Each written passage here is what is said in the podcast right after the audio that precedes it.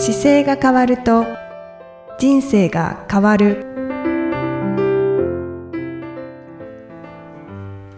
こんにちは。姿勢治療科の中野孝明です。この番組では体の姿勢と生きる姿勢より豊かに人生を生きるための姿勢力についてお話しさせていただいてます。今回もいきさんよろしくお願いします。こんにちは、生きみえです。よろしくお願いいたします。えー今回ははい。リスナーの方からご質問をいただいておりますので、中野先生にお答えいただきます。はいお願いします、よろしくお願いいたします。では、ご紹介させていただきます、えー今回は長野県在住の T さん女性の方、55歳からいただきました。うんうん。えーこの方は身長170センチ、体重60キロで、えーお仕事は事務職をされています。先生のポッドキャストを毎回楽しく拝聴しています。いつもありがとうございます。ありがとうございますさて、質問というか相談がございます。私はランニングが趣味で、ラン歴5年くらいです。月間100キロを目標に、ウォーキングも入れつつ、無理しない程度に走っています。フルマラソンは5時間くらいです。先日、右膝あたりを中心に右足や腰の痛みがあり、整形外科に行きました。診断は腰のヘルニアと右股関節の変形性股関節症とのことでした。生まれつきなりやすい骨格だそうです。膝は股関節で無理をしているから負担がかかって痛くなっているとのことでした。腰のヘルニアはそのうち良くなるという診断でしたが、股関節に関してはランニングはやめた方がいいと言われました。ランニングは今の私にとって大切なものです。おかげで食べたいものを思いっきり食べれるとか、体調が整うとかの身体面だけでなく、精神的にも必要なものです。とにかく走るとスッキリします。また、ラントモさんやランニングクラブの皆さんと走るのも楽しく、できればやめたくないです。大会に出るのも楽しいです。ですが、やはり、お医者さんの言う通り、やめるべきでしょうか？なんとか続ける方法はありますでしょうか？将来的に人工関節になるのは避けたいとは思っていますが、そうなると続けるのは難しいでしょうか？ご回答いただけますとありがたいです。どうぞよろしくお願いします。はいねはい。切実な感じがしますよねそうですねう。んなんか読んでて、ちょっと苦しくなっちゃいました。はい。ねやっぱり5年ぐらいで月間100キロぐらい走って痛くなってきて整形外科に行かれてっていうのがねなんかありそうなか、よくありそうな感じのする質問ではあるんですけどね。ああ、そうですうんね。じまあ、ちょっと実際に僕が拝見してないからあのこうですよってはっきり言えないところはもちろんあるんですけどはい。あの一個は整形この今の状態って股関節自体には痛さがこの腰が痛かったっていうところがこ股関節の痛みなのか股関節あの腰の痛みなのかっていうのがちょっともしかするとヘルニアのところの部分の痛みのことが腰の痛みで股関節自体は痛みが出てないのであれば、はい。なんかまだ使える方法がありそうだなとも思うんですけど、一、個、あの、この行かれた整形外科が、あの、先生が走る整形外科の先生をちょっと探してみると、あ診断がちょっと変わると思うんですよね。あ。で、はいレントゲンを取って見ていくと確かに股関節って変形ししやすい股関節ももちろんありますし変形してる方ももちろんいるからやあの数字的にはやめましょうっていうのは簡単なんですけど、うんご自身で走ってる先整形外科の先生であれば少しあこれこの辺までだといけますよとかっていうのがちょちょっと範囲が広がってきそうなんでう、ん違う整形外科の先生を探してみるっていうのは一個手ですね。整形外科としては。であとはあの普段このじゃあ痛くなった状態の中で、えー、と普段どういうことをストレッチとかもろもろ体のことを使っていっているかっていうところに僕が伝えているようなのでいくと今だと股関節を例えば伸ばしましょうとか、はい。えー足首がよく動くようになってますかとかっていうのをいろいろ伝えてはいるんですけど、うん膝の痛み自体は股関節と足の動きの関節がよく動いてくるとかなり逃がすことができるのではい。なので足首を回すような形の動きが動いてるかどうかと股関節自体の可動範囲をもう少し広げていくようなことはできると思うので、うんそのあたりをやっていきながら痛みがちゃんと消えてくるのかどうかっていうところですね。でこのヘルニアを出しちゃってるってことなので間違いなくその座ってる時のデスクワークの事務仕事の座り方が多分良くなくてはい。あの座り方っていう視点からいくともう一回ちょっと座り方見直してもらいたいなというところもありますね。うんうんうんなのであの書籍の中でそうですね体の使い方の正しい座り方っていう部分を一回ちょっと見直して座ってみていただいて、うんうん。そうすると正しく座れているとこのヘルニアの状態の腰の痛みっていうのはちょっと若干軽減したり立って歩いてる分には減ってると思うのではい。そこをちょっとまず確認していただく形がすごくすぐやってほしいことですかね。ちょっと一旦見直していただく。そうあの今痛いまあこれ整形外科の場合痛み消えてきますよっていうことで、まあ、とりあえずランニングやめましょうっていうステージになってるのでじゃあ自分の活動として何ができるかっていうと股関節とかあの足首とかで硬くて動きにくいところをもう少し可動範囲広げていくと、はいそもそもこの今、えー痛くなってきた膝のあたりと足と腰の痛みがこう出てきてるっていうのがあるじゃないですか。はい。これが軽減してきてくればあの使うことはできるのは使うことできるんですよね。うんうんうんで股関節に関してはあの今回このレントゲンでは目立ってますけど痛みがなくて症状として全然股関節自体にトラブルがなければあの他の部分の痛みが消えてれば多分気にせず使っていけるとは思うんですよ。うんうんうんただその可動範囲がもともとレントゲン取って変形性の股関節症がありますよって言ってる状態なので可動している範囲自体は間違いなく狭いはずなのではい。そこを広げていくっていう動きを痛くない範囲でやりながらなのでランニングでいくとちょっとほストライドが伸ばすような動きになるようなストレッチの仕方を結構やんなきゃいけないですけど、はい。はい。それやりながら痛くない状態にどうやって持っていけるかっていうで痛い時はあの今痛い時に関しては走んない方がいいので、うんうんうん走るも足あの歩くもちょっと痛いっていうことに痛みがある時は控えた方がいいからその時はちょっとランニングとしてはやめてはい。痛くない範囲の歩く動きだったり自転車を漕ぐような体操に変えたりとかっていうのがまずそこは痛い時はやめるっていうのは大前提ですね。あ、そうそうですようねん。で痛くなくなってきたら徐々に、あの動かすことは可能だとは思うので、うんその痛くなら早く痛くならないためな痛くならないようになるために股関節の可動範囲広げる動き足首の関節を広げる動きっていうのを、あの僕の書籍だと体の使い方の中に載っている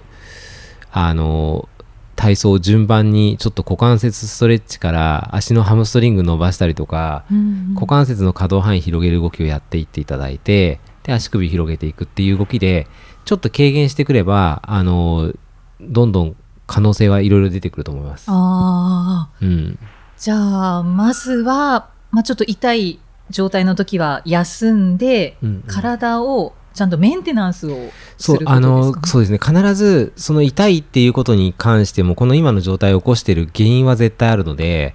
どこがその原因を起こしたかっていうことをちゃんと原因から潰していければ使える時間は伸びてくるんですよ。はい。でレントゲン取ったから股関節が変形性になってますよっていうのはもちろん今の状態としてはあるんですけどそれを負担かけないような使い方が可動範囲がまあ背骨含めて広がってきてる動きが取れてくるとそこにストレスかけずにうまく使えるのでうんうん変形性のあの質関節症もあひ股関節症を持っててもランニングできてる方はたくさんいるのででその中であの上手に輪っかさせないようにしながら他の関節の可動範囲を広げていくっていうことが必要なのでうん。股関節が制限かかってるために他にもストレスはかかりやすいんですけどその分あの柔軟性の動きはすごく大事になりますね。うーんうん、ストレッチのことが特に書かれてないですけれども、うんもしかしたらあのーはい。なんかされてるんだとは思うんですよね。うんランニングクラブに入ってたりとか、はい。うん、多分なんかちょっとやってみてるものは多分何かと何かとあるはずなんですけど、うん一回このお仕事の中で座ってじ事務仕事をしてることと今のランニングとか体の使い方でやっぱり動かせないところが出てきてるはずなんで、うんうんうんそれをあのー順番にこう動かす可動範囲を広げていくっていうのがすごく大事ですね。はい。ただ背伸びした時でも背伸びこう1個するじゃないですか。はい。背伸びして真上まで肩が上がんないだけでも肩甲骨の動きがこう曲がってたりとか丸くなってると動かないので、うん。まずその動かなくなってたり硬くなってて苦手だなと思うところを伸ばす動きっていうのはやっぱりランニングしていく上ではすごく大事になってくるので、うんはい。うん、あと、右の方がん痛みが出てるんですよね。うんうんうん。あ今ですよね。はい。右膝、うん。だからちょっとこうバランスが崩れてたりするんでしょうか？そうですねだから右股関節があって右膝が曲がってっていうので右足だから多分右右右ってなってるのでバランス。スはあるんですけど、バランスは上に引き上げて使っていくことがすごく鍵になってくるんでうんま、っすぐこう上向いて寝た時に右足が多分膝が曲がってるようなこの状態になってると思うんですよね。ああ、で膝ちょっと浮いてる。そうです。で、左と右で、あの、左足の、例えば寝た時に膝の後ろ側が寝台につくけど、右足がちょっと浮いてるような感じに今なってきてると思うんですけど、はい。それを伸ばすためには足の後ろのハムストリング側を伸ばしたりすることもすごく大事なので、うん股関節のストレッチっていうのをやっぱり順番にやっていけるとこの状況から少しずつ硬い苦手なところを克服していくっていうのはすごく大事です。うんうんはいはい。それをじゃあうん続けていけば、まあ痛みもきっと軽減されて、うん、あのーはい。続ければ当然軽減しますしあのつ動かす歩けてたりとかちょっとジョギング程度だったらランニング的な速さはできないけどジョギングだったらできるっていう感じにはなりやすいですし。うん、うんうんうんうん。でゆくゆくはあのまあランニングができるようになる可能性はありますか？あのもちろんあると思いますよ。うんうんちょっと拝見しないと何ともあの分かんないけどあの股関節が変形性してで質感あ変形性股関節症になってで痛くて手術しなければいけないケースっていうのは例えば寝ている時に寝返り打つともう股関節が痛いとかうんトイレに行く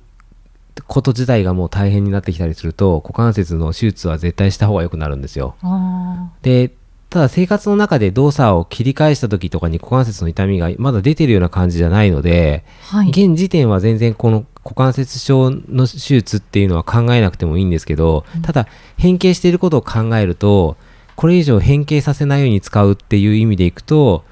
あの正しい姿勢に背伸びしながらちゃんとお腹にいつも圧がかかった状態で足っていうよりは骨盤から上をいかに正しい状態で使うかが本当にこの状態の鍵になってくるんですよ。はい。常にいろんなポポジションの時にいつも頭の上に引き上げてお腹がちょっとテンションかかった状態で使えばこの股関節っていうのがストレスがだいぶ減るのでうーん。あだけど可能性はあるということでなんか私もお話聞いていてちょっとほっとしました。でフルマラソンがなんかやっぱり5時間ぐらいのタイムなので少しゆっくりめのはなで走られてるのでそれもあってこう着地する速度が多分1回1回が長くなってくるような感じだからうん。腕振りを速くしてちょっとリズムをピッチを上げていくともっと着地時間が短くなるんでそうすると股関節も膝も衝撃が少ないと思うんですね。今1回1回がし沈み込むような多分ランニングにちょっとなるんでガッチャンガッチャンってこうなんだろう頭が下がる動きが大きいんですよ。はい。で体幹をちゃんとお腹いつも意識してリズム速くするとそんなに沈み込みが減ってくるんでうん股関節へのダメージもぐっと減るんですよね。ほでそのあたりはあの僕は整形外科じゃないからですけど整形外科的な視点で走ってる先生だったらあこれだったら全然まだできるよっていう視点を多分お持ちになってるので、うんなんか走っている整形外科の先生を探して相談に行くというか、一個その先生も頼りにしながら、あの、今どうですかっていうのを定期的に観察していく方がやっぱ良くて、うんで、急激には、あの、やっぱり悪くならない。今55歳っていう年齢考えると、はい。じゃあ55歳の時、56歳の時、57歳の時、例えば1年に1回ずつ股関節をレントゲン取ってチェックしてって、まあ65になった時に変わってなかったらもういいわけですよ。うん。でですね75でちょっと変形してきてるけどまだ動けるっていう状態だったら今からね20年先に技術がいってれば手術方法もあの材料もぐっと良くなってるはずなんではい。なのでギリギリまで自分の股関節をうまく使っていくっていうことがすごく大事になってくるんで手術はもう本当最後の最後の選択肢で、もう待てば待つほど技術もあの治りも良くなってくるはずなんで。うんうんはいな。ので、できるだけ今できることは、その稼働できる体の骨格のパーツを動かしていくっていうことはすごく大事になるので、うんなんか、例えば、ヨガのような動きでやりにくい動きがあったらちょっと丁寧にそこをメンテナンスしながら動かしていってあげるとか。はい。もちろんあの僕自分で見るときはここまでいけるからこれやりましょうって当然アドバイスするんですけど今だと